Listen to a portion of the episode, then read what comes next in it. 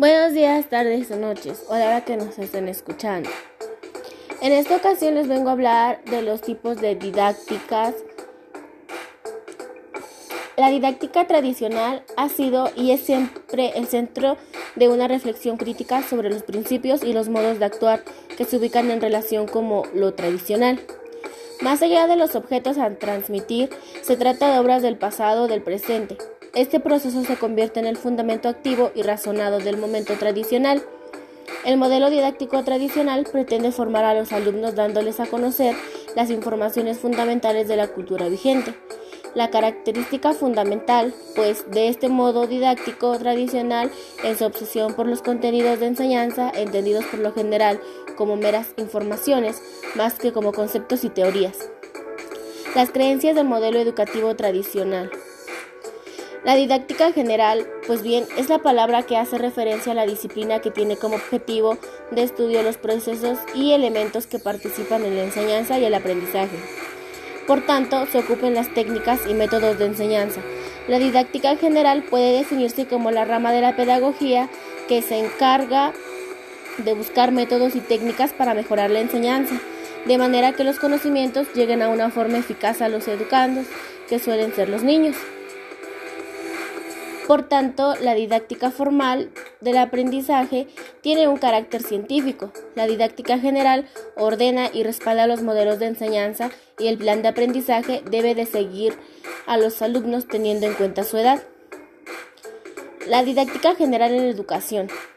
De todas maneras, la educación ha ido cambiando y los modelos didácticos que se aplican para el aprendizaje también.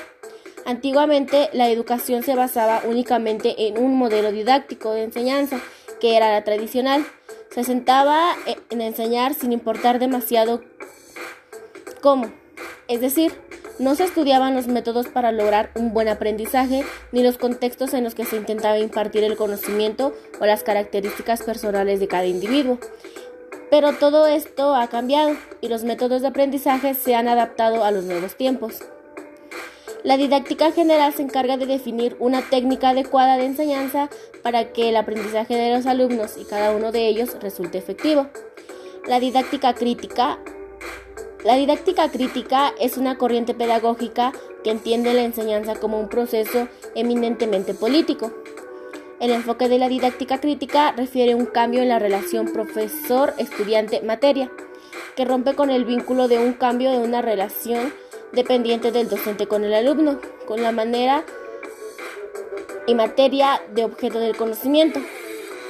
En general, organiza actividades grupales para reconstruir el conocimiento a partir de la reflexión colectiva y la problematización en la que el docente está, aunque se respeta.